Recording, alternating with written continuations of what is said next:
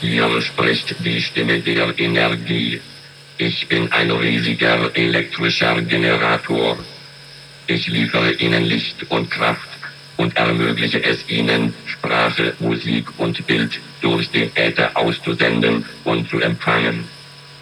Ich bin Ihr Diener und Ihr Herr zugleich. Deshalb hütet mich gut, mich, den Genius der Energie.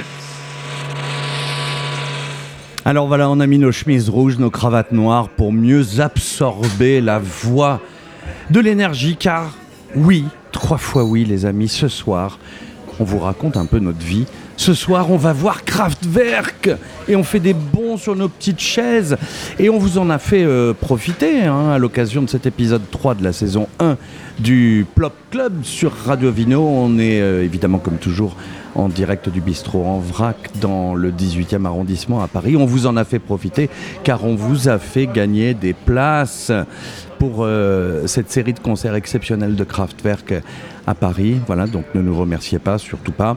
Et euh, maintenant, bah, je dis donc, mon cher Laurent, derrière tes manettes, avec un K comme Kraftwerk, générique. ding ding ding.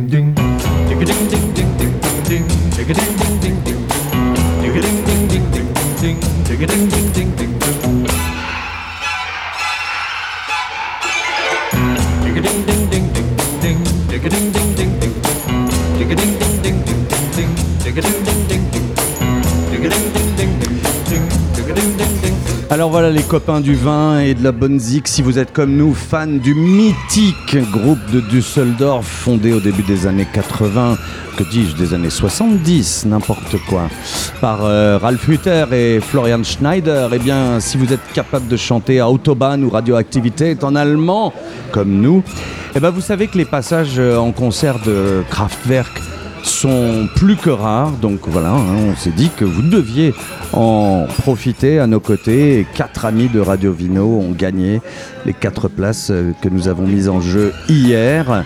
La réponse à la question au passage, hein, c'était quel est le nom du studio de Kraftwerk? Eh bien c'était Kling Klang, bien entendu, c'était fastoche, hein, ça va sans dire. Voilà, donc on va se retrouver tous ce soir à Paris à la Philharmonie et on bougera ensemble la tête sur les rythmes électro et les sonorités industrielles de ce groupe qui est finalement peu connu en dehors euh, de ses albums évidemment. Et vous vous dites peut-être là maintenant au passage qu'on a oublié le vino au profit de la radio et de la musique non-stop. Mais, mais, mais, rassurez-vous, rassurez-vous, on n'a rien oublié. Au contraire, en mode un peu capillotracté, il faut bien le dire. On s'est dit que ce Plop Club était une fois de plus l'occasion de parler de vin en écoutant de la très bonne musique. Et du vin, eh bien oui, du vin d'outre-Rhin. C'est pas très drôle, mais on s'est dit voilà, Kraftwerk, il faut qu'on parle de ces vins formidables qui existent pas très loin de chez nous. Et l'Allemagne et l'Autriche sont donc euh, à l'honneur pour cet épisode 3 de la saison 1 du Plop Club sur Radio Vino et dès dimanche euh, en podcast. Deux invités, deux invités formidables sont à nos côtés pour euh, papoter de tout ça dans quelques minutes. Le temps évidemment de se mettre dans l'ambiance, dans l'ambiance. et d'aller suivre comme ça ce mannequin assez mythique qui va, vous savez, dans les nightclubs euh, pour ne boire que du champagne. On ne connaît pas vraiment son nom. Elle s'appelle juste The Model.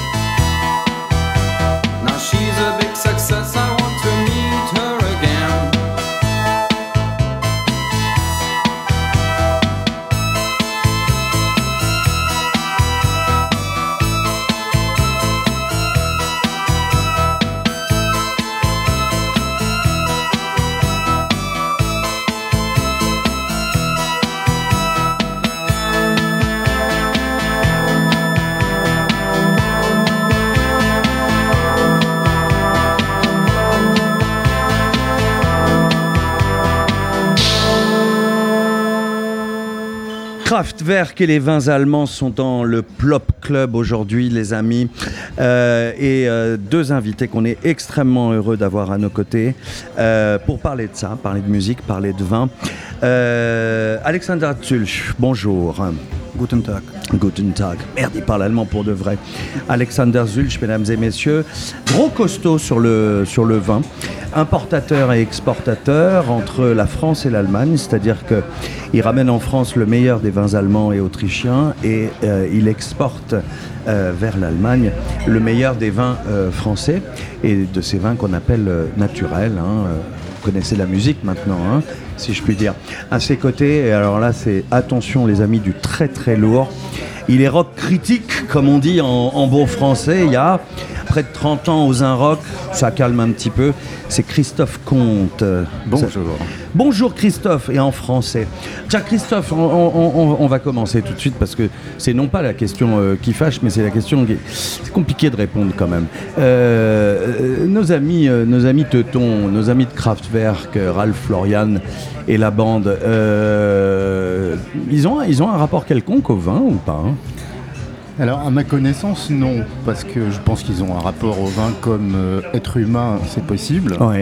En revanche, comme artiste, je pense qu'ils se. Comme c'est un groupe qui, a, qui s'est totalement coupé de toute forme d'émotion, de toute forme de même de perception personnelle pour entièrement euh, produire une musique qui, qui n'est pas euh, censément répondre à des pulsions humaines, je pense que le, toute forme de consommation euh, autre qu'une consommation industrielle n'entre pas dans leur, euh, dans leur champ de, travail. Donc après, en tant qu'être humain, euh, oui, sans doute, peut-être qu'ils boivent du vin, peut-être qu'ils boivent de la bière, peut-être hmm. qu'ils boivent de l'eau. À, leurs âges, peut-être qu'ils boivent de la tisane. Plus mais je pense, pas, je pense pas que ce soit vraiment un sujet pour eux. Hmm. Les, les, plaisirs épicuriens en général ne hmm. sont pas du tout dans leur euh, champ hmm. de, voilà, de travail. On est, euh, tu disais tout à l'heure dans, le, dans le, la, question des émotions, du rapport aux émotions, on est dans les émotions froides avec Kraftwerk finalement. Très froides et en même temps pas tant que ça parce que en fait bon c'est un groupe qui a démarré un peu comme tous les groupes à l'époque, c'est-à-dire en, expérimentant des choses avec mhm. des instruments classiques. Euh, mhm. Florian Schneider jouait de la flûte, et du violon, Ralph Hutter jouait du, du, clavier, de l'orgue. Et puis très vite, bon, en Allemagne, il s'est passé quelque chose, on ne sait pas trop quoi, mais euh, beaucoup de cette jeunesse allemande a refusé à un moment d'embrayer le pas aux, anglo-saxons et de mhm. faire autre chose, de faire une musique qui serait, euh, comme dit euh, Ralph Hutter, qui repartirait de zéro. Mhm. Quelles en sont les raisons? On peut en trouver beaucoup, mais en tout cas, il y a eu une volonté générationnelle en mhm. Allemagne d'inventer une autre musique. Et donc, du coup, l'autre musique, enfin, pour Kraftwerk, la modernité de l'époque, c'était les synthétiseurs. et avant, avant, il faut rappeler, Christophe, qu'ils étaient dans le truc euh, qu'on connaît pas si bien que ça. Euh, Organisation. non, mais qui est très. Non, le krautrock. Ah oui, alors ça, c'est. Voilà, ça, c'est après. Tout, ça, le krautrock, c'est une, une, une, invention des Anglais. Par la suite, C'est très péjoratif. Et c'est très péjoratif parce, que, c'est les Allemands qui jouent. Hein, voilà, c'est du rock choucroute. Exactement, c'est du rock de Bosch, comme on dirait en France. Ouais, ouais. C'était vraiment parce que Lester Banks a dit, euh, à une époque, il était aux États-Unis, a dit Mais c'est quoi ces Allemands? Ils sont en train de nous voler le rock. Ils sont en ah train de voler notre rock. Et d'une certaine manière, il y avait quelque chose de très hostile, mais une hostilité qui était celle des pays euh, vainqueurs de la guerre, euh, qui était celle vis-à-vis des Allemands depuis des générations, en tout cas depuis au moins deux générations. Et donc là, on avait des, des, groupes de rock très très nouveau, très barbare pour certains, euh, qui, qui, à la fois étaient sur des registres, euh, ce qu'on a appelé la cosmic music, c'est-à-dire des, choses un peu spatiales. Mhm. Ou alors des choses très urbaines, très finalement euh, industrielles. Hmm. Et Kraftwerk a choisi cette option-là. Hmm à partir du moment où ils ont euh, arrêté d'expérimenter un peu dans le vide, et ils ont commencé à conceptualiser leur musique, qui a été le cas avec l'album Autobahn en, 74. 74. Et là, ensuite, on peut dire que Kraftwerk, c'est une sorte de, c'est un peu les, euh, les, les, Roland Barthes de, la musique, parce qu'ils ont euh, comme ça décliné un certain nombre de de, de, mythologies de l'époque, hein, le, nucléaire, le, le, train l'ordinateur, euh, les robots. Euh, voilà, il y a une déclinaison comme ça, euh, assez méthodique, avec des albums très courts. très carré et dont il ne subsiste aucun, aucune scorie. C'est ça qui est intéressant chez Kraftwerk. Quand ils font des rééditions, il n'y a jamais, il n'y a jamais un bonus track. Et ça, j'avais posé la question une des deux fois où j'ai eu l'occasion d'interviewer Ralph Hutter. Il disait mais ce qu'on n'a pas oublié, c'est ce que les gens doivent entendre. Le reste, on s'en fout. le reste, ça nous appartient. Hmm. Mais voilà, ce qu'il faut entendre de Kraftwerk, c'est ça. Ils ont hmm. un côté quand même perfection formelle. Oui, on peut le dire. C'est bien, je trouve. C'est positif. Visuellement aussi, il y a oui, bien sûr. une, sorte de, perfection. Euh, voilà, les concerts de Kraftwerk comme celui qu'on va pouvoir voir ce soir c'est un degré de, voilà, de, précision. œuvre, totale, vidéo. 3D euh, maintenant. 3D maintenant, oui. Depuis pas mal d'années. 3D euh, qui n'est pas gratuite, qui est, qui est intéressante à. C'est pensé. voilà, c'est pensé. Et puis c'est une musique qui a tellement influencé de gens, mais dans tous les genres. C'est-à-dire que la techno ne serait pas la techno sans Kraftwerk, mais le rap aussi. Euh, Africa Bambata, début des années 80. Euh, tous les gens ont samplé Kraftwerk pour faire une autre musique. Évidemment, c'est le, c'est la matrice, euh, c'est le groupe matrice de la modernité. Alexander Zulch, tu es fan de Kraftwerk Tu connais Kraftwerk ou pas? Oui, bien sûr, je connais Kraftwerk. En fait, je suis né jusqu'à côté de Düsseldorf. Ouais. Mais j'ai découvert ça plus euh, en France, ouais. avec ma femme euh, qui écoutait ça. Et c'était un peu culte. Et je ne me suis pas du tout rendu compte euh, de ça au début. Ça, ça a dépassé un peu. Donc tu, tu, nous confirmes aussi que tu n'as jamais entendu parler de vin dans les morceaux de Kraftwerk, non. de bière peut-être, nada. Donc c'est la loose hein, pour notre émission, ça va sans dire. Mais ça va pas nous empêcher ni d'écouter un petit peu de musique, ni de boire un verre. la preuve par la bouteille, Alex, avant qu'on rentre dans le détail.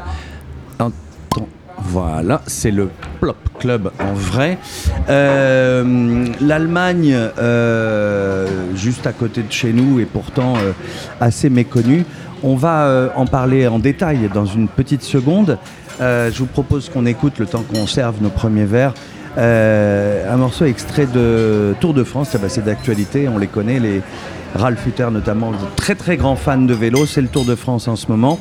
Et euh, tous ces vins sont, euh, je crois, enfin plein de bonnes vitamines. Et voilà, vitamine, c'est le titre de ce morceau, c'est Tour de France en version studio. Donc c'est 2003, Christophe, c'est bien ça? Allez, on écoute.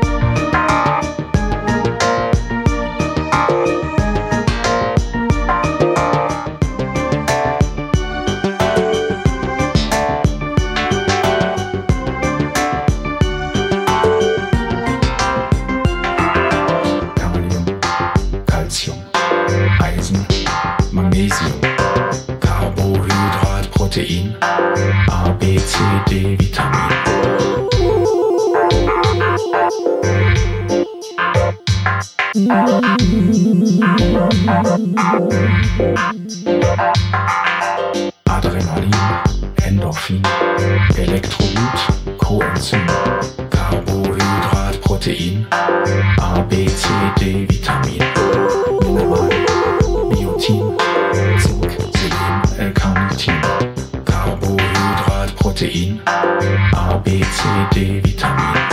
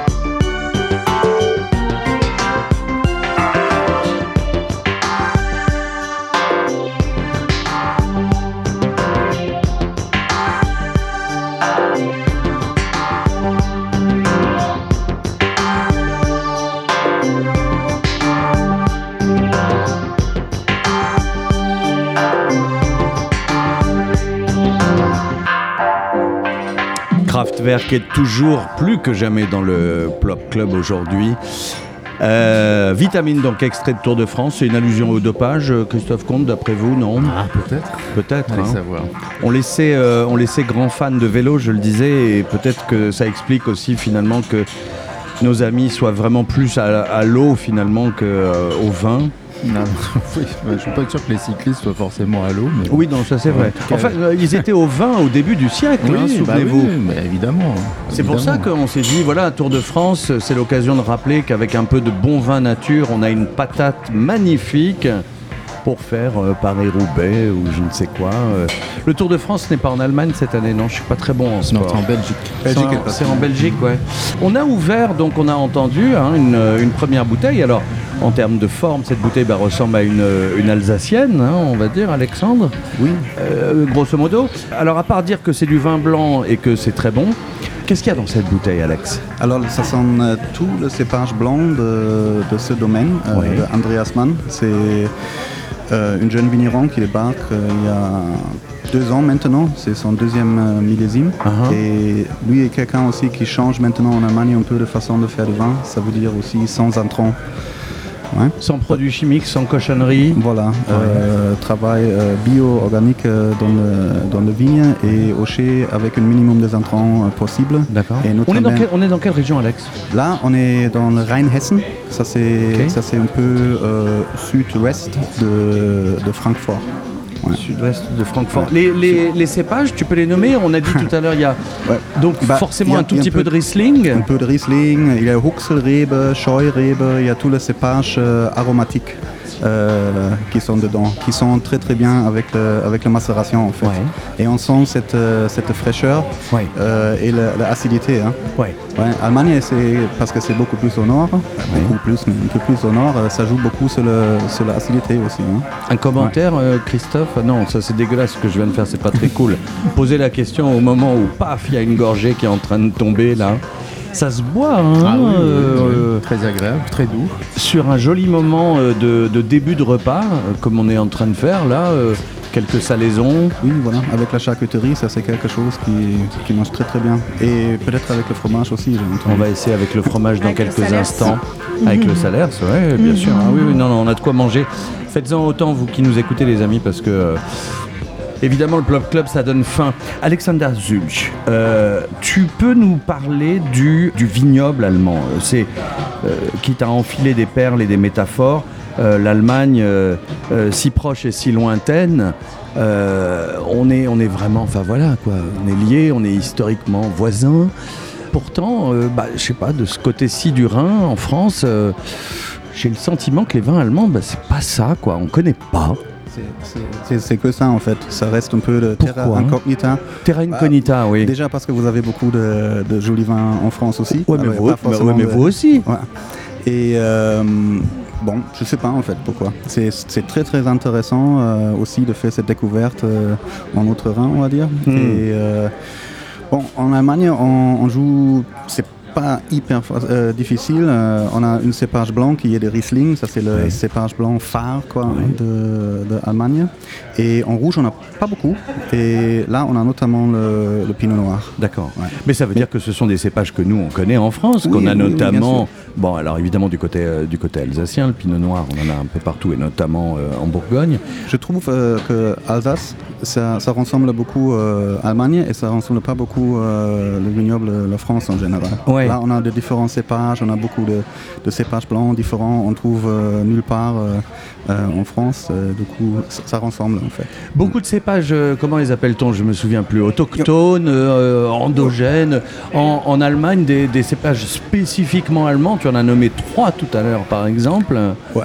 Il y en a, il y en a un paquet avec lesquels on peut faire soit du monocépage, soit des vins d'assemblage, des raisins d'assemblage, de, complément dans la bouteille Il n'y a pas tant que ça. Euh, euh, euh, autochtone, on, a, on a des Heunisch, mais ça, c'est très rare. Il existe peut-être 20 hectares de Heunisch. Ça, c'est une le père ou la mère de, de, notre, tout, notre cépage euh, aujourd'hui, ah qui est planté aussi par une, euh, par une domaine euh, dans le Rheingau, le, domaine le Heunisch. Heunisch, ça s'appelle. D'accord. Ouais, ouais, c'est le nom en, C'est le nom français, le, le Gouesch D'accord.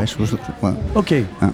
À part ça, tout ce que je, citais, comme le Huxelrebe ou le Müller-Thurgau, ou choses comme ça, ça sont, Müller-Thurgau, ça sont des croisements en fait. Oui, ouais, tout à fait. Voilà, qui sont être créés euh, dans le, à Geisenheim ou dans des endroits comme ça.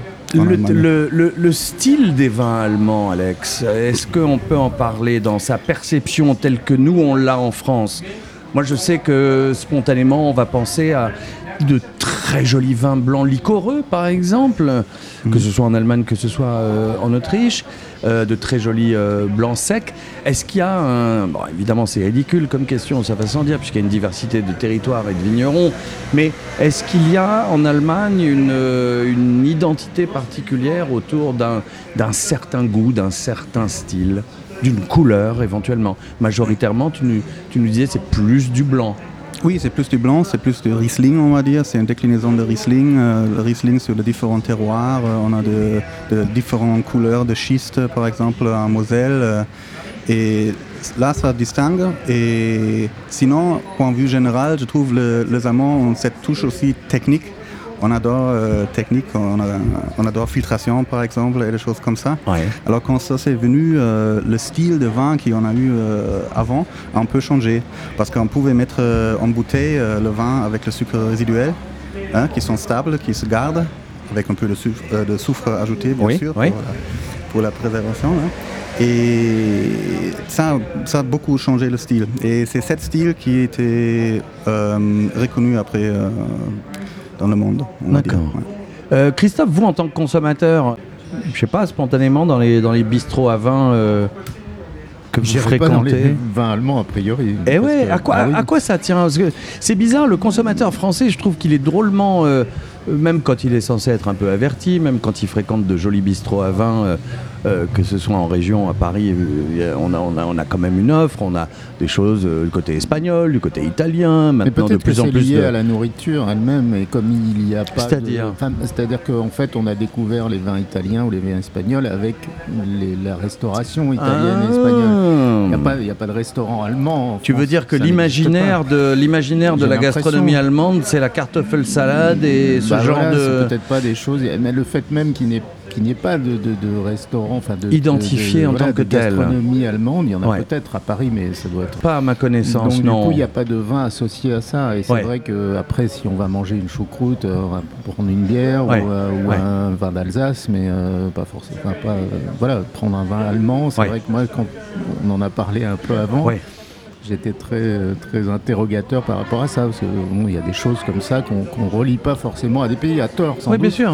Mais voilà, il se trouve que l'Allemagne et le vin, pour le coup, moi, c'est totalement ignorant. Comme disent les Jones de nos jours, ça le fait quand même là. Bah oui, tu kiffes ce que tu as dans ton verre. Ah oui, tout à fait. Ça se boit. On va en goûter d'autres les amis et puis on vous en parlera évidemment plus longuement au fur et à mesure. Euh, on a trois bouteilles aujourd'hui que euh, Alexander nous a nous a ramené et on parlera un tout petit peu euh, aussi évidemment de ces vins qu'on peut trouver tant bien que mal dans dans quelques établissements euh, parisiens. On va euh, faire un petit aller-retour, là, un petit aller simple même, euh, pour le moment, direction, peut-être, je sais pas, Düsseldorf ou, ou, Berlin. Moi, je sais qu'il y a. J'ai un imaginaire quand j'écoute ce morceau de Kraftwerk que vous allez entendre dans une seconde. J'aime beaucoup les, les, quand on sort des bistrots à vin. J'aime bien évidemment les, les lumières de la nuit. Euh, Neon Lights, c'était le titre du morceau euh, en anglais. on va vous le proposer euh, en version originale pour une fois. C'est donc Neon Light.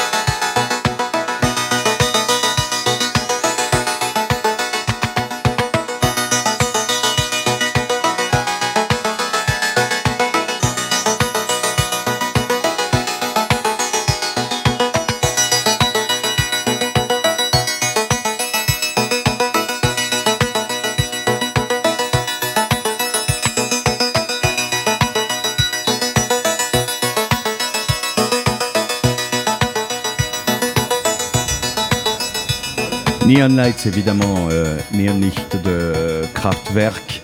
un de nos morceaux préférés, très long, très doux. On revient aux, émotions froides dont on parlait tout à l'heure avec, avec Christophe Comte. Ce qui est formidable, Christophe, dans ce qu'on entend, c'est le côté justement a priori glacial de la répétition, de la boucle, de ce petit synthé un peu aigu comme ça, de ces mélodies simples, simplistes. Et il s'en dégage quelque chose de, pour le coup, je trouve euh, très chaud, très émouvant.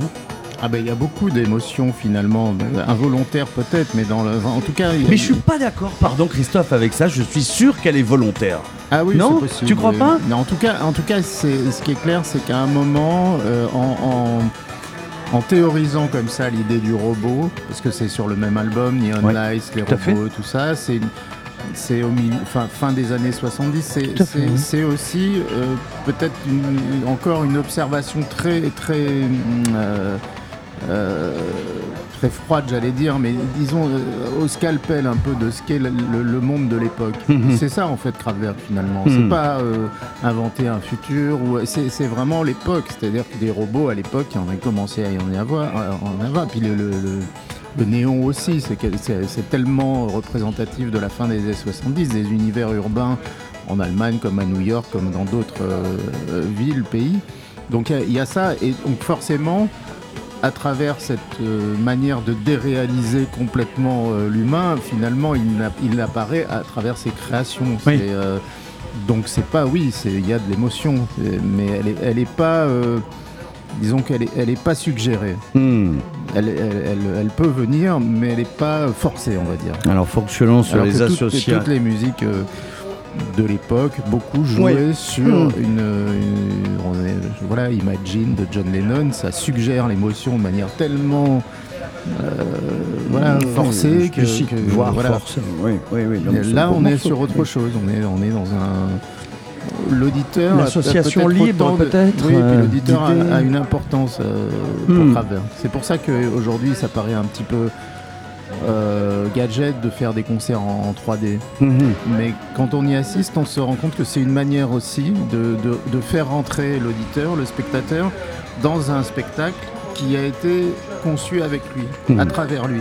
Mhm. C'est-à-dire que le, voilà, les personnes qui assistent au concert ont servi d'une certaine manière de modèle, si je puis dire, à, hmm. l'écriture, parce qu'à un moment, il y a bien des gens qui écrivent. Euh, hmm. Ralph Hutter est bien derrière ah euh, un ordinateur ou peut-être une feuille de papier en train d'écrire euh, les paroles de, de Donc, c'est pas complètement. C'est une usine un peu, ça a évolué comme ça, hein, c'est des centrales électriques, euh, et puis, et puis leur, leur, leur studio, c'est une usine, c'est Kling Clang, il y a tout ce côté voulu comme ah bah voilà, tu vois, ça pouvait pas mieux tomber. Clink, clang et bing, t'as l'ardoise de en vrac qui tombe, c'est génial. Et, c'est ça qui est, qui est intéressant, c'est qu'ils ont vraiment créé tout le, voilà, le, contexte pour qu'après, à l'intérieur de ce contexte, les choses bougent. Puisque faire finalement un album terminé un peu, hmm. parce que depuis, ils n'ont pas fait énormément de choses, ah bah mais avec le Tour de France. Ouais pour le coup, on n'est plus du tout dans les machines, enfin des machines humaines d'une certaine manière. Mais on va écouter tout à l'heure, on va voir ce qu'ils en font. Euh, eux, ils ont un grand romantisme du, Tour de France. C'est pas le, pas le Tour de France technologique d'aujourd'hui avec ah des vélos. non, euh, c'est le vélo à l'ancienne, c'est Anctil et c'est. et on y va, et puis on souffle, et puis on souffle. Donc c'est intéressant qu'ils aient un moment euh, basculé vers, vers quelque chose, un sport en plus. Euh, très, euh, très, ouais, où il y a beaucoup de l'humain est quand même euh, très mis à, à, l'épreuve et hmm. des preuves parfois très, très douloureuses. Moi, j'aimais beaucoup ce que tu disais à l'instant, Christophe, sur le fait qu'ils laissent les, les, gens qui écoutent leur musique se faire au fond leur, leur, propre, leur propre cinéma. Et je me suis offert une petite faille spatio-temporelle à l'instant en deux secondes. Pour moi, Neon Licht, c'est pas forcément le bar interlope de Berlin euh, avec du vin nature dont on va parler dans une seconde avec toi Alex mais euh, je me suis fait un aller-retour pour le coup avec euh, Hopper et Nighthawks quoi mmh. les lumières de la nuit ça peut être celles-là, même si elles sont dans les années 30, dans les années 40, une espèce de télescopage des époques et de, et de vraie poésie sur le, sur le sujet. Neon Lights, donc absolument culte comme morceau, comme on dit de, nos jours. Alex, les, lieux aujourd'hui où l'on mange à Berlin, ailleurs d'ailleurs peut-être, permettent évidemment plus facilement la découverte de ces vins allemands, de ces vins euh, jeunes, vignerons, nature, etc. etc. Tout ce qu'on n'a peut-être pas encore à Paris. Alors serrions les problèmes. À quoi ressemble la jeune table aujourd'hui euh, allemande? Euh, Cette petite adresse simple avec de jolis produits, une jolie atmosphère et de jolis vins. Ça se joue où? Est-ce qu'il y a des villes en particulier? Des quartiers peut-être? Ouais, ça, bouge euh, à Berlin, ça bouge beaucoup là, de dernière, euh, dans presque toute la ville. Hein. Et euh, c'est vrai, ça ressemble un peu à, de petites bistrots qu'on connaît peut-être de Paris ou de, Londres ou des endroits comme ça ou Copenhague. Maintenant, et ça c'est peut-être début depuis trois ans seulement, mhm. qu'on on retrouve cette même genre aussi un peu à Berlin, un peu partout. Ouais étonnamment, c'est souvent les gens qui viennent, de, par exemple, de, Pays-Bas ou de, Londres, qui, ouvrent une petite euh, bar à vin et amènent euh, euh, le vin nature aussi en Allemagne. C'est un peu, Berlin, c'est un peu comme un grand melting pot mhm. aussi, quelque part. Hein. Et du coup, on a beaucoup de, influences là différentes. Les jeunes, qu'est-ce qu'ils mangent à Berlin? C'est le kebab c'est le ouais. Le Döner, c'est très bon ça, avec un beau vin nature un peu pétillant. À toute l'heure. Hein. Oui, c'est ça, ouais. Et ça marche aussi avec le, avec le vin, on a, on a testé. Oh non, tu, tu, tu confirmes alors Bah oui. Une petite, un petit pétillant naturel, quelque chose comme ça C'est extraordinaire. Oh, ce serait bien. Euh, dis-moi, euh, tu, tu comptes pas ouvrir un, restaurant, toi, à Paris, euh, des fois? Parce que ce que disait Christophe, finalement, c'est qu'on a besoin d'une adresse un peu identifiée pour pouvoir y aller et ça m'a fait réfléchir euh, quand il a dit ça pour vraiment changer un peu le, comment dit, le, feeling aussi pour mm. le vin allemand ou le vin autrichien ou le, truc comme ça. Il faut amener aussi quelque part la cuisine, on a là. il, y a, il y a une culture, mais c'est il, faut un peu creuser. Hein. Bon, donc ça va venir. Alors en attendant, puisque toi tu vends donc du vin euh, aux restaurateurs euh, français, hmm. aux bistrotiers français, tu en passes pas mal, on te voit souvent dans les, salons professionnels, à la dégustation, etc. etc. Euh, recommande-nous quelques adresses. Où est-ce qu'on va alors À Paris par exemple, pour découvrir éventuellement quelques vins allemands? Pour, le, pour les gens à Paris, euh, c'est pas secret. Euh, il y a les endroits comme le Septime, Septime Cave. Euh, Septime dans le 11e arrondissement, oui. 11e, très connu. Et des endroits un peu plus jeunes, euh, comme le, Chambre Noire qui a, qui a ouvert, qui fait euh, du bruit. Euh, moi, personnellement, j'aime beaucoup aller aux Deux Amis. Oui, les Deux Amis, bien sûr, rue Oberkamp. Ah, on est toujours dans le 11e, là. Hein. oui, toujours dans le 11e. C'est notre petit Berlin à nous, finalement. Ouais, peut-être. Il y a quelque chose quelque chose qu'on parle pas, pas trop souvent, c'est un peu caché, c'est le Garogorie, c'est dans le Batignolles. Dans le 17e arrondissement, oui, tout à fait. Euh, c'est plus restaurant que bar. Hein. Oui, tout à fait. Mais ils font une, super, euh, super boulot là. Ouais, super boulot et puis super bouffe, euh, surtout, on est bien d'accord. C'est très très bon. Peut-être dans le autre, on ne va pas souvent dans l'autre côté de, fleuve, on va dire, hein. uh-huh. mais il y a un restaurant qui j'aime beaucoup qui est le Coin Sous. 15 sous, bien sûr. là, là, donc, on est passé côté 6e arrondissement, on est à côté du, à côté du Bon Marché, chez le chef Antonin Bonnet. Et ça, c'est une super maison. Ouais, ça, c'est super. On va donner son nom, peut-être? Hmm? Arnaud? Arnaud, ouais. Voilà. Arnaud en salle, en sommellerie qui a ben un sérieux boulot. Bon, Christophe Comte, ça fait quand même quelques adresses, là, mine de rien, ah, non Oui, oui, je vais, euh, essayer d'aller voir. On n'est euh, pas si nul. Est-ce qu'il y, enfin, il y a de la nourriture, enfin, il y a des plats Ah oui, non, c'est des... ah, non, non, non, non, ça c'est des vrais, ah non, ça c'est des vrais bistrots, hein, Christophe, enfin des néo-bistrots. Euh. parce que moi j'aimerais ça. Ah oui, tu voudrais la proposition allemande, ouais. Bon, Alex, euh, visiblement, euh, visiblement, il y a du boulot. Allez, on va découvrir un, deuxième vin, euh, le temps qu'Alex aille l'ouvrir. alors, je, je, sais pas, tiens, écoutez ces quelques notes là.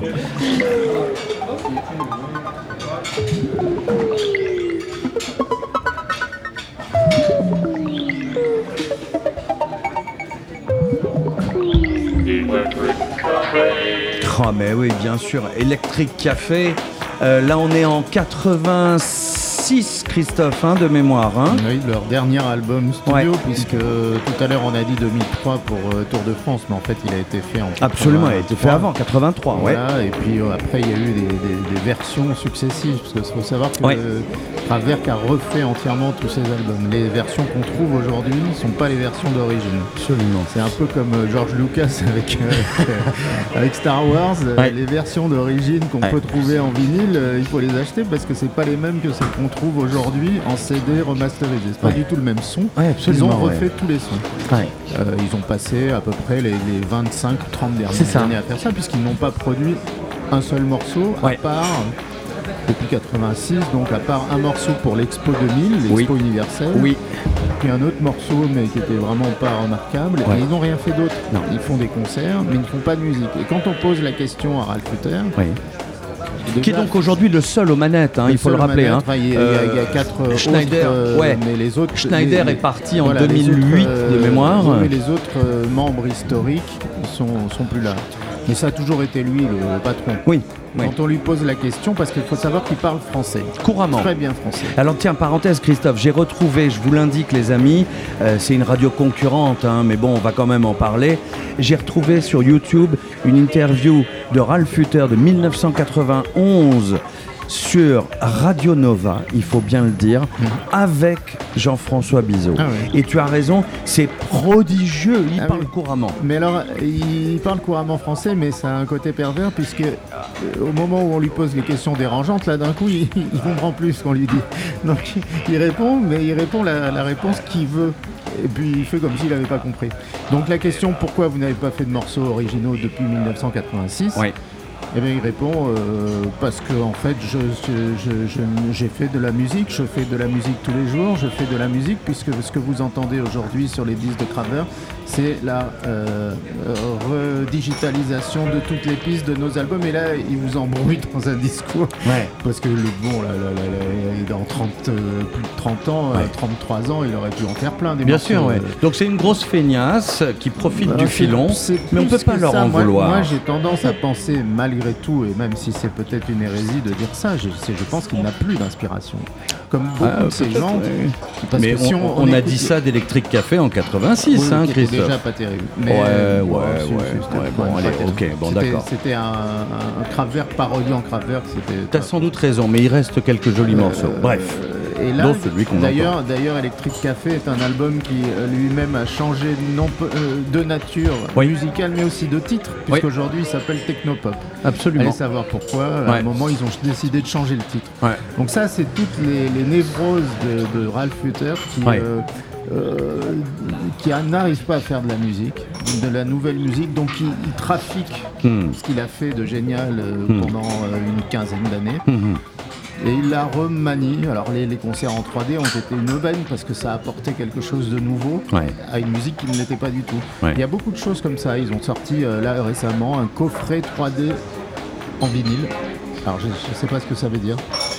Je l'ai écouté, c'est un vinyle de live, mais c'est coffret 3D. Et ils l'ont sorti aussi en DVD et en CD. Donc trois coffrets différents, vendus euh, en moyenne 150 euros. C'est un gros business quand même, faut bien le dire. Hein. Mm. Euh, les concerts de Kraftwerk, euh, le droit d'entrée pour faire venir Kraftwerk dans, dans un lieu est astronomique. Mm-hmm.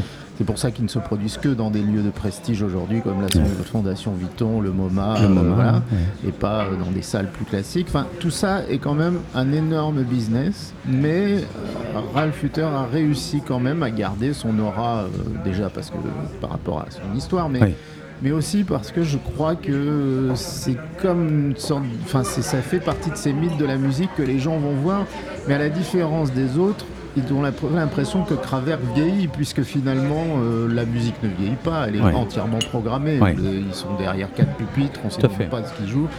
Et en plus, bon, physiquement, de loin, euh, ils ressemblent toujours à ce qu'ils étaient. Ouais, mais euh, Christophe, moi, la première fois que je les ai vus, on les voit bouger. Et c'est ça que j'ai trouvé formidable. t'as, le, la tête qui bouge un petit peu en rythme, t'as le pied qui bat la mesure. C'est pas James Brown non plus. Hein. Non, entre Kraftwerk et James Brown, on va dire qu'il y a à peu près un monde. C'est très, c'est très juste. Enfin, je veux dire, je peux pas contester là quand tu dis ça, évidemment. Mais tu te dis que ces robots froids, ah, pas tant que ça, quoi. Il y a, un truc entre une époque, vous savez, en, 78, l'album. Euh, Ils ont fait la première partie de James Brown, je savais pas. Hein, ouais. Ils ont fait la première partie de Jackie Mais non. un petit peu la même chose. Sérieusement, c'est vrai Oui, concert filmé par Chorus, qu'on trouve d'ailleurs sur ah Alina et sur YouTube première partie Kraftwerk, 20, 20 minutes de concert, et ensuite Jack Higelin, 4h30 comme d'habitude. Ah, Mais Kraftwerk était en première partie, et, filmé par Antoine de enfin présenté par Antoine de Et est-ce qu'on sait qui avait demandé à Kraftwerk de venir? C'est Higelin, j'imagine? Non, non, non, je crois que c'était vraiment chorus, c'était Antoine de C'était organisé par De Organisé par De et c'était filmé. ah oui Voilà, c'était au Bataclan, je crois, je sais plus. oui, oui, oui, oui, oui, sacré télescopage quand même. Hein euh, oui, oui, oui, on peut dire. C'était deux, salles, deux ambiances. Mais donc à l'époque, Kraftwerk avait essayé de se faire remplacer sur scène par des robots. C'était ça l'idée de l'album euh, Man Machine. l'idée, c'était que ce soit des robots qui joueraient à leur place. Ils ont réussi à le faire. Malheureusement, ils n'avaient pas la technologie à l'époque pour le faire vraiment. Donc les robots étaient, euh, étaient articulés ils n'étaient pas articulés. En fait, c'est des jeux de lumière qui les, qui les faisaient bouger. C'était un trompe-l'œil en fait. Et plus tard, ils ont eu les moyens de faire des vrais robots et tout ça. Mais à ce moment-là, pour eux, la technologie n'était pas suffisamment avancée pour que de, vrais robots les remplacent totalement. C'est-à-dire partent euh, à leur place en tournée. Donc ils étaient toujours là finalement. Et il y a des images absolument fantastiques qu'on peut voir dans, euh, en regardant sur Google. Euh, des images de flycase comme des instruments, comme des guitares. Avec les robots dedans. C'est assez génial quand même. C'est là où toute l'imagerie de Kraftwerk est parfois encore plus impressionnante. On croisera, les, on croisera certainement les, les robots ce soir. Alors, euh, on a... Euh, c'est un peu euh, Black Mirror avant l'heure en fait. C'est-à-dire, développe-nous ça, Rita. On a eu un dernier euh, épisode, enfin il y a la dernière saison de Black Mirror qui est sortie récemment. Mhm. Et l'une des dystopies, c'est de dire est-ce qu'on pourrait remplacer les artistes par des hologrammes sur scène? Et finalement, Kraftwerk, déjà à l'époque, il se pose déjà la question de dire ben, on n'a pas besoin d'être là en fait. Ah bah c'était toute ah l'idée, c'était ça. Mais ceci dit, aujourd'hui, on a des concerts avec des hologrammes. Ça c'est vrai. Oui, on a les concerts des Doors, d'Elvis de, de, Elvis, un hologramme ah, d'Elvis. Je l'ai vu, c'était absolument magnifique. Alors les amis, vous venez d'entendre la voix de Rita Tari qui est arrivée comme ça, non pas du tout comme un cheveu sur la soupe, elle était prévue, elle est à nos côtés depuis tout à l'heure. Elle piaffe d'impatience et elle goûte les vins en passant. Euh, je ne sais pas si elle a euh, écrit euh, justement la chronique qu'on va vous présenter dès à présent dans un café électrique comme euh, celui dont on parlait euh, à l'instant. Rita, petite chronique, je vois que tu as ramené un livre, on parle de quoi alors? Alors Sébastien, si je te dis chasser le naturel, tu me réponds? Galop, évidemment, triple galop. Ouais, il revient au galop carrément. Et c'est ce qu'on souhaite à, Pauline Dupin-Aymar qui a créé ce site internet au nom si évocateur, Chasser le naturel. Alors, il raconte sa vie sur les routes de France. Elle raconte notamment des vignerons qu'on dit naturels et qu'on aime beaucoup chez Radio Bien sûr. Et c'est grâce à un crowdfunding réussi qu'elle a choisi donc de quitter ce, support digital du site internet et de passer au format papier. Elle a créé un carnet de route que tu découvres aujourd'hui. Euh, qu'on a là sous les yeux. Qu'on a là sous les yeux, enfin que les invités découvriront peut-être aujourd'hui. Qui est autant graphique euh, que littéraire. Et je voulais vous parler de ça parce que, en fait, Pauline, elle a vraiment une écriture très particulière, mhm. une patte qui m'inspire et qui me transporte dans son monde. Et je pense qu'il transporterait tout le monde, mhm. tout en restant plus près de la Terre. Mhm. Et donc dans ce qu'on, ce qui sera sûrement donc le premier numéro, j'espère de, de, nombreux numéros, il y en aura tous les six mois on découvre euh, des vignerons par des mots assez hors du commun.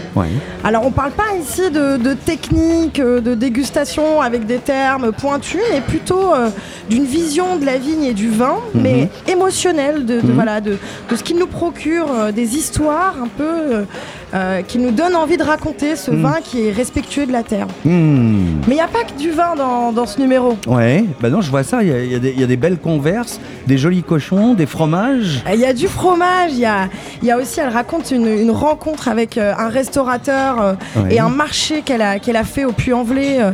Elle parle aussi d'un cidrier qu'elle a rencontré au, fin fond de la Bretagne.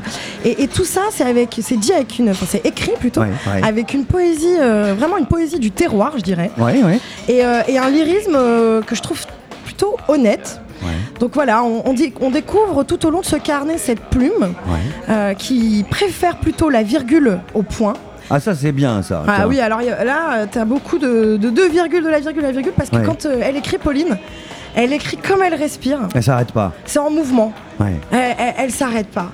Et euh, il y a un texte particulier qui a retenu mon attention qui s'appelle euh, La fête. Ah ben j'y suis, tiens, c'est La fête. J'ai contemplé cette grande table rectangulaire. Et donc dans ce texte, en fait, euh, voilà, Pauline, elle nous fait revivre des, moments qu'on apprécie tant, des moments d'intense communion euh, humaine. Ah, tu m'étonnes, car écoutez ça, les amis. Qu'est-ce qu'il y a, nous dit Pauline Des bons vins, de la bonne bouffe, les bonnes personnes, et évidemment de la danse. La fête ça semble être une histoire d'élasticité de la connexion qu'on a à soi, aux autres, au monde et à la réalité. Alors, il y, a quoi? Elle continue, Pauline, dit euh, euh, des bons canons et des copains, bon pain, bon vin, partage, être séduit par ce qu'on avale, des choses assez simples, euh, la table, l'envie de découvrir aussi, d'être surpris, de faire des rencontres. Ah puis alors, euh, là, vous allez voir, c'est la jolie phrase là. Euh, c'est Pauline dans le texte toujours. Pas de fête sans banquet, il faut boire et manger parce que c'est gai. Et ouais, ça Bien ça, hein ouais c'est gay et, c'est ce qu'on ce qu'on ressent quand on lit tous les mots qu'elle nous partage. Donc dans, ce, dans cet objet un peu hybride, entre le carnet de route, le magazine, le livre, mais aussi l'ouvrage graphique, comme tu as pu le remarquer, euh, mm-hmm. Sébastien. Mm-hmm. C'est plein d'histoires, c'est plein d'histoires qui nous font ressentir l'amour que Pauline a pour les gens, pour la vie, pour la rencontre. Et quand on l'a fini, eh ben, on veut qu'il revienne encore, ce naturel. Mais oui, et au galop, tiens. Au galop, euh, Donc numéro un, chasser le naturel. Tenez, Christophe, tiens. Hop là, c'est pas mal, hein, c'est un joli objet. Donc ça s'achète sur le site. Hein sur le site. Parfait. Et puis euh, on espère peut-être qu'un jour elle ira en Allemagne. Oui, oui qu'elle viendra nous voir. Chasser le naturel, les amis. Donc euh, numéro 1, signé euh, Pauline Dupin-Aymar. C'est assez joli. Rita, merci. Bah, tu restes avec nous, évidemment, puisqu'on va découvrir à présent. Alexander, tu nous as sorti une deuxième bouteille sur fond, toujours d'électrique café. En fait, le café électrique, il est ici, hein, tout simplement. C'est, euh, en vrac, dans le 18e. C'est là où on est, euh, rue l'Olive. C'est vraiment chouette. Alors, Alex, puisque tu es capable de faire, je pense, deux choses en même temps, tu peux à la fois euh, servir et tu peux à la fois commenter. Donc, moi, je vous dirais juste que c'est un vin de couleur blanche. à part ça, la bouteille plutôt de forme bourguignonne. Et sinon, évidemment, on est paumé. Là, on a une Sylvaner de bon, domaine Stefan Vetter. C'est euh, dans le Franconie, c'est le centre d'Allemagne. Oui. Ça vient d'une euh, de une terrasse. Ça, c'est une des dernières terrasses qui existe dans la région, euh, où on, trouve le, euh, plantation il y a 700 ans. Ils ont planté de vignes là mhm. déjà. Mhm. Et ça, c'est une des dernières qui, qui, est vraiment en terrasse. Et j'ai amené une 2013 en fait.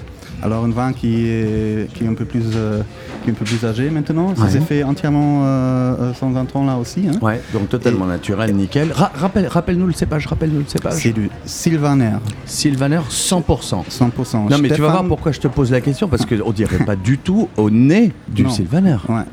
Bah, Stéphane, il fait euh, des déclinaisons de Sylvaner euh, de, cette, euh, de cette parcelle. On peut dire, on peut dire en fait, je crois, 6 ou 7 vins différents. D'accord. Selon le terroir qui est là, là.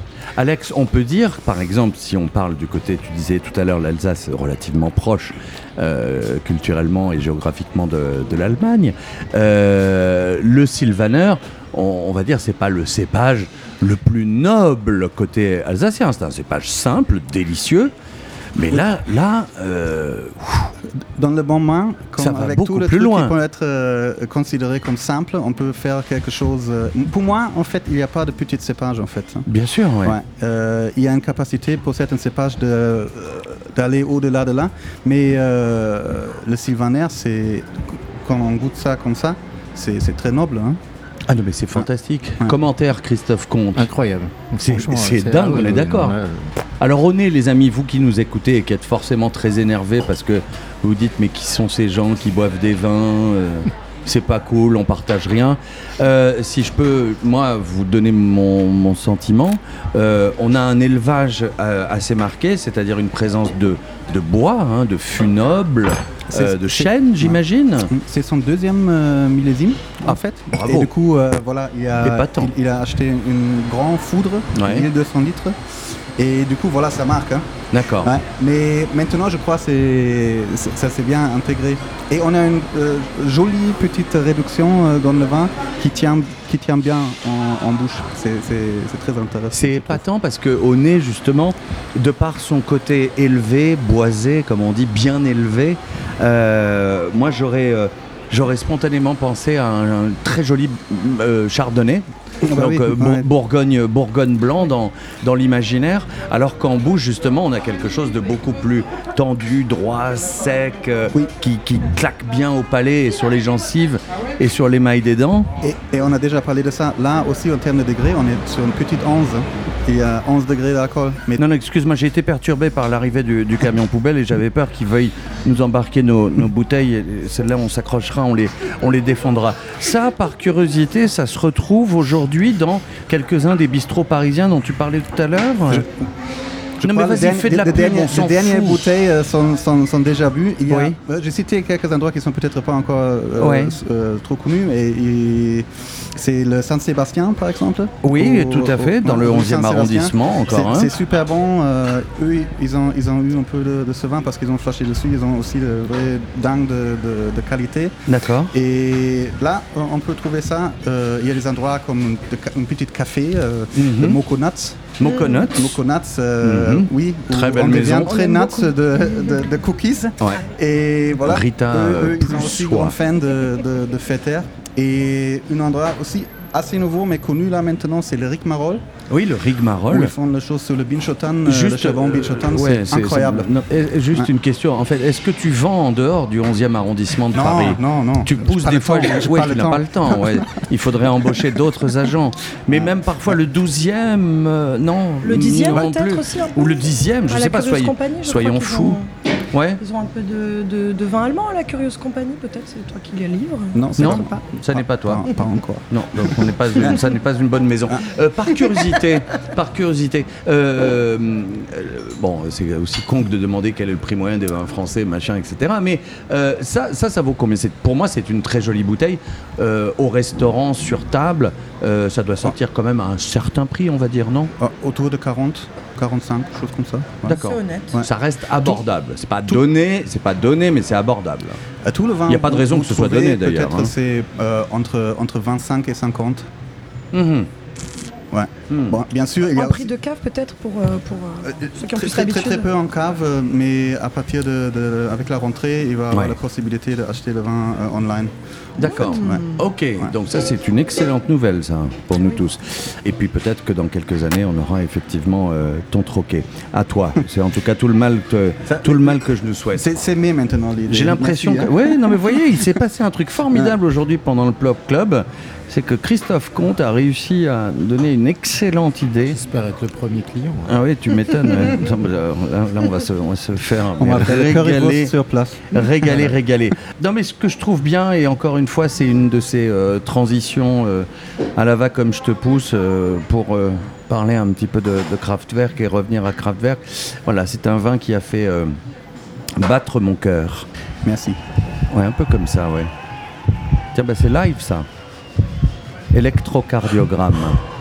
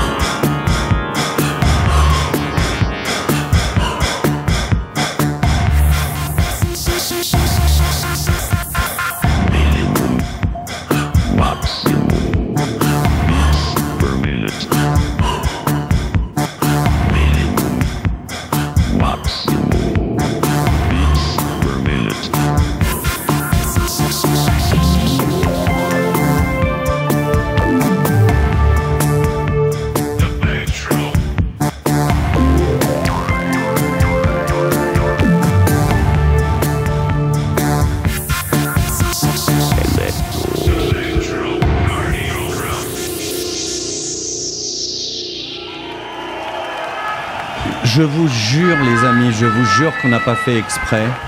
Les ambulances sont en train d'arriver. Les pompiers sont en train d'arriver. Je ne sais pas ce qui se passe. Moi, en tout cas, euh, ça va pas mal.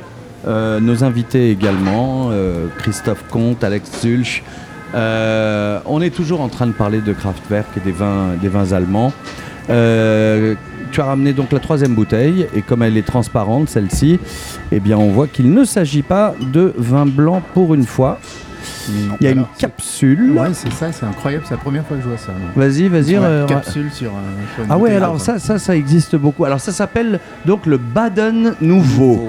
Voilà. C'est rigolo, ça raconte-nous. Ça, c'est une euh, pure Pinot Noir de domaine Vasenhaus. C'est aussi nouveau. Géographiquement, on est où On est à Baden, à côté de Freiburg. Ouais. Et là, c'est bon, ça c'est censé être leur primeur et être bu euh, euh, très jeune, quoi. Très jeune. Mais moi, je trouve c'est intéressant de garder ce genre de vin un peu plus longtemps parce que parce qu'ils font une, très très jolie euh, évolution en bouteille. Hmm. Pur, pur Pinot Noir, grappe entière, assez courte macération et. Oh, c'est bon ça. Aussitôt bouteille. Ah ouais. Ah, et ça, c'est un peu le, un style nouveau maintenant, un, côté plus fun euh, qu'on trouve, euh, on trouve en Allemagne. Avec eux, c'est intéressant parce que ça, je trouve, pour moi, c'est fun le vin comme ça. Hein. Après, ils ont des autres vins de pinot noir et de pinot blanc qui sont hyper sérieux, de, de, super terroir, très très bien travaillé. Et ce sont les deux qui se, qui se rencontraient en Bourgogne. ils ont travaillé dans le, dans le beau domaine renommé. Et, et, maintenant, ils ont trouvé leur petit coin dans le sud d'Allemagne, à Baden. Et ça, ce sont alors des, des vignes de quel âge? C'est de la jeune vigne destinée à faire du jeune vin? Non, mais là on est euh, en moyenne de, 20 ans. 20 hein. ans, d'accord. Ils ont aussi des plantations maintenant, bien sûr. Ils ont acheté une, aussi une terrasse, ancienne terrasse. Il y a, personne ne voudrait faire ça parce que c'est beaucoup de, euh, de, travail physique d'avoir la terrasse, mais c'est intéressant terroir. Et du coup, eux, ils ont acheté ça. Ils ont fait une plantation de, de pinot noir dessus. Et du coup, ça, c'est déjà venu après. et c'est absolument, il faut le dire, mais alors voilà, très simplement, délicieux ah. comme vin. Ça, c'est à sortir, euh, à sortir à l'aveugle. les gens seraient euh, absolument étonnés, évidemment euh, paumés, et c'est ça qui est très très très très drôle. tu, tu, disais quand on préparait cette émission, Alex, tu m'as dit, mais en fait, je pense qu'en termes de vin, l'Autriche est beaucoup plus intéressante que l'Allemagne. Oui, non. Euh, alors, tu vois, ils ont beaucoup plus avancé. La question va... Moi, je m'intéressais que pour le vin nature. Ouais, ouais. Du coup, euh, tout le reste, ça tombe un peu à côté. Bien sûr, je goûte euh, de mhm. temps en temps, mais, mais ça me ça me capte plus. D'accord. En fait. Donc, tu veux dire que en termes de vin nature, l'Allemagne est encore un tout petit peu, non pas à la traîne, mais oui, ça c'est juste le début là maintenant, euh, où on trouve euh, beaucoup de, jeunes euh, vignerons qui sont là maintenant revenus de leurs études, où ils ont fait le temps en Australie ou de Nouvelle-Zélande, où voilà, ils ont parti. Oui. Et maintenant, ils reviennent, ils reprennent leur domaine, et là, euh, on, va voir euh, un, développement plus accéléré, on va dire. Mais comment ça se fait? Parce que euh, sait qu'il y a une, histoire du bio en Allemagne qui est beaucoup plus vieille et beaucoup plus forte que nous en France. On l'a vu, symboliquement, je dirais, aux, dernières européennes, le, résultat des, des verts allemands est plus élevé que des verts chez nous, mais sans aller jusque-là, euh, il y, a quand même une forte, euh, un fort pourcentage euh, d'agriculture bio de, grande qualité en, Allemagne. Comment ça se fait que ça n'a pas encore justement touché le vin de ce côté-là du, du Rhin? J'ai l'impression que finalement en France, on est peut-être j'allais dire pour une fois un peu plus avancé en, la matière, non je, dirais pas, je dirais c'est un peu partout pareil en fait. Tu crois? Oui, parce qu'on regarde ça sur la perspective de français, la perspective d'allemand. Je, vois un peu le deux. Et du coup, c'est un peu partout pareil. On a cette côté de, je, dis, feel good euh, bio. Oui, oui, oui. Euh, le grand distribution a repris là maintenant et et il essayait de, gagner plus de fric. Oui, pour parler clairement. Et il y a l'autre côté qui est plus euh, l'artisanat et qui est développé aussi en Allemagne qu'en France, euh, on peut pareil. Alors du côté des Autrichiens, quelques grands noms alors bah, en Autriche, euh, voilà, il y a. c'est pour ça que je dis c'est un peu plus intéressant parce qu'ils ont bougé euh, beaucoup plus rapidement. Euh, ils ont repris le, truc vin nature très très rapidement et se lancer dedans.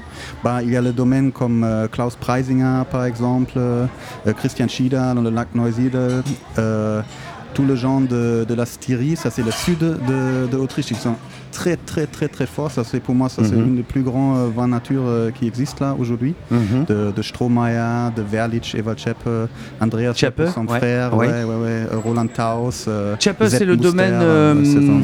Euh, c'est le domaine, comment s'appelle-t-il euh, c'est ça? Euh, Ils ont. Non, non, non plus... c'est aussi euh, sur le lac Noisydel. Oui, c'est ça. Mais ils n'ont pas. C'est pas la famille. Ils ont ah, c'est pas la même. D'accord, autant Ils disent ça chaque fois. Ah oui. Mais on n'est pas la même famille. Ah ouais.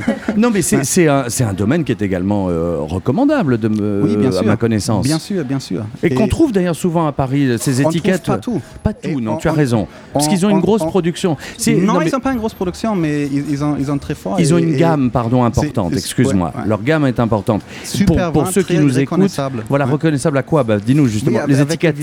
ils ont des étiquettes où euh, le visage donne un peu de caractère, on peut avoir dans le vin, c'est génial. chacun des, ah. des, enfants de la famille, si ma mémoire est bonne, a des enfants ou des membres de la famille, des copains, non non, non, ils ont créé de tout à fait de caractère. ah oui? oui, oui, oui, Il n'y avait pas deux, trois personnes de la famille au début? Non, je sais pas. D'accord. Peut-être ça ensemble. Je, vais, je vérifierai, je, vérifierai mes notes. Moi, j'avais aussi entendu parler d'un domaine, enfin, l'un des rares domaines euh, étrangers qui font partie de l'association des vins sains, donc euh, les vins sans intrants euh, ni, ni sulfite, sans aucun intrant ni, sulfite. A-I-N-S, les vins sains, ouais. Et on a, je crois, dans cette association deux Italiens et mhm. un Autrichien, Schnabel. Oui, Karl Schnabel, ouais. il est aussi dans le Oui, qui est dans. Ah, d'accord. Parce qu'on a justement, c'est des étiquettes aussi assez originales. Bon, euh, souvent, il y a des vaches, euh, bizarrement, sur les étiquettes en Autriche, je sais pas pourquoi. Ah oui Mais pour Schnabel aussi. Et il y a aussi un clown un peu bizarre sur ces étiquettes. J'aime beaucoup. Et ça, et ça participe, j'imagine, du plaisir qu'on a à les choisir, à les acheter de par euh, voilà, l'originalité aussi de l'étiquette, quoi, non, tout simplement. Ouais. non? C'est partie du truc. Dis-moi. Si vous connaissez l'étiquette, voilà. pour moi, ça, il a fait un peu une blague par rapport au goût au en fait. Ah. Parce qu'il est vraiment, il est, ah oui, d'accord. Il, a la tête de travers comme tête, un... tête de travers. comme un, comme un... Ça, ça, ça, ressemble ça. Mais comme un beau je pensais pas euh, du tout ça en fait. À deux doigts de danser la vache folle ou la tectonique. Ah, c'est très fin, c'est très fin. Il y a du pinot noir. Euh, après, il y a des cépages qu'on connaît pas. Euh, moi, je n'aurais pas la mémoire là tout de suite. Mais voilà, il y a une très belle élégance. Il y a, des élevages. Il y a des choses aussi un peu plus classiques nature. Mais c'est alors donc c'est sans aucun intrant ni sulfite. Hein. Mhm. mais qui sont un peu plus original rock and roll comme on les aime, qui mhm. ressemblent un peu à ton Baden mhm. nouveau, quoi. Comment est-ce que réagit la, je dirais, la viticulture traditionnelle allemande à tous ces nouveaux venus, jeunes, un petit peu euh, foufou sur les bords, on va dire bah, Ils se méfiaient hein, euh, ouvertement et euh, ils, font des essais chez eux. Il y, a, beaucoup, beaucoup de vignerons qui ont déjà fait les essais. Avant, ça c'est devenu une, une, hype, une trend de faire de la nature. Parce que bien sûr, c'est le ça se distingue entre le hype aujourd'hui euh, et la vraie recherche de la qualité.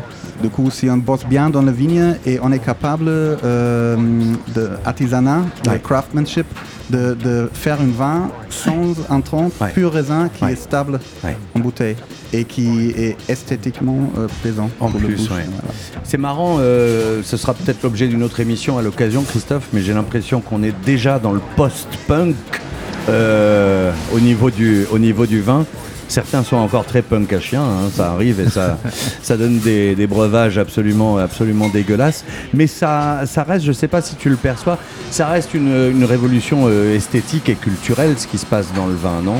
Est-ce que tu vois des correspondances avec la, musique, avec le rock euh? Oui, tout à fait, tout à fait, notamment l'indépendance. Pendant très longtemps, moi j'ai travaillé aux un rock, c'était un journal qui a qui a quand même euh, voilà, euh, promulgué une sorte de, voilà, de musique faite par des indépendants, donc euh, à l'écart d'un système déjà assez pesant, et puis par des gens qui avaient effectivement envie non pas de rompre avec une tradition, mais de faire de la musique autrement, avec des moyens parfois assez rudimentaires mais euh, qui a donné forcément des choses formidables. Et, je pense qu'il y a un peu ça aujourd'hui. Hmm. il y a aussi, ça va avec, euh, avec ce qu'on ce a appelé aussi le fooding. Enfin, il y a, aussi ça, c'est-à-dire que dans la, dans, la, dans la gastronomie aussi, il y a eu une révolution à un moment où les gens euh, voilà, n'avaient plus envie d'aller dans les, dans les bistrots à papa, dans les restaurants euh, un, peu, un peu lourds, un peu mm. lourds d'histoire et, également lourds. Et lourd dans l'assiette. Donc il y, a une envie euh, globale. Je pense que c'est aussi une génération, plusieurs générations maintenant, qui ont redécouvert euh,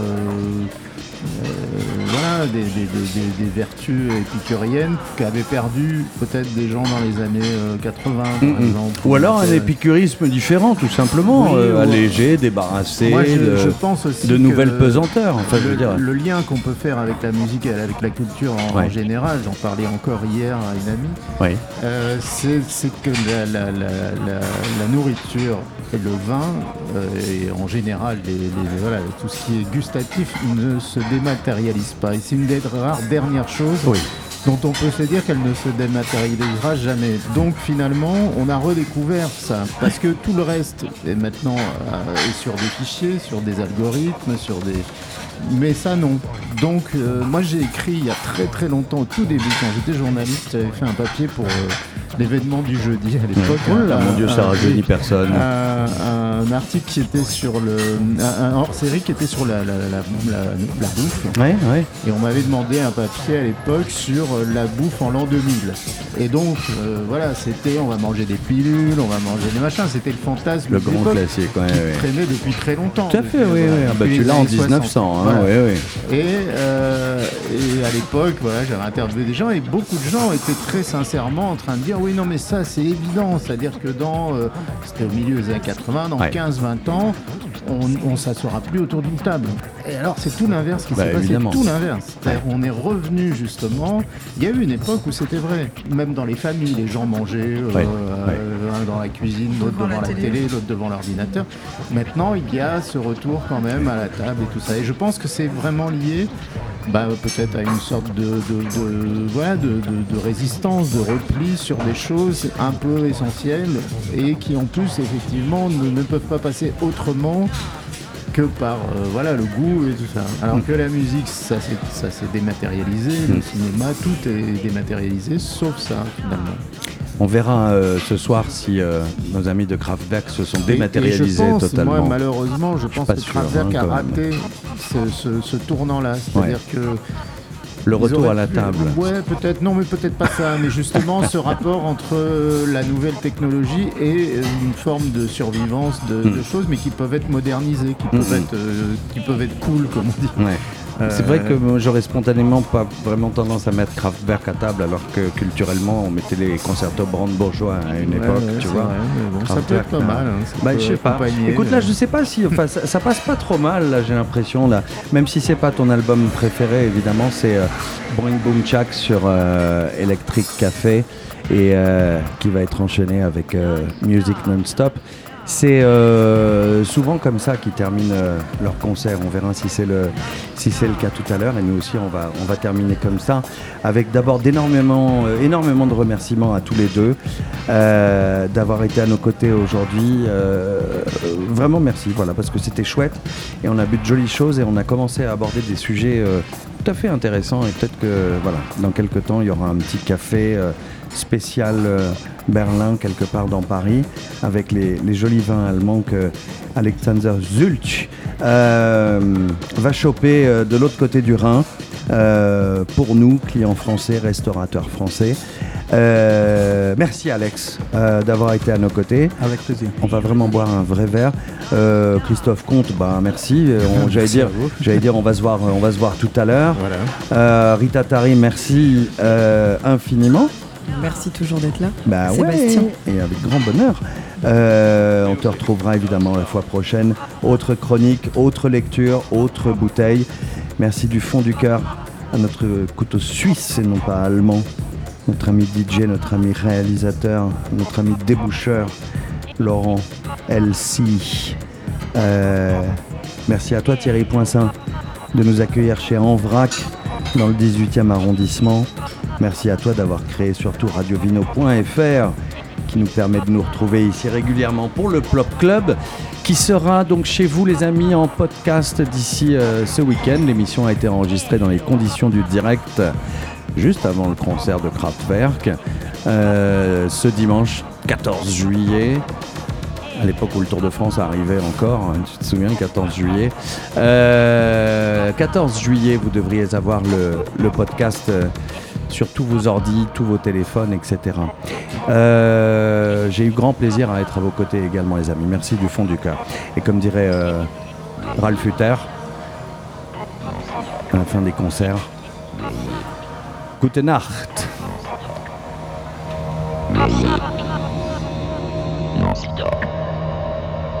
Music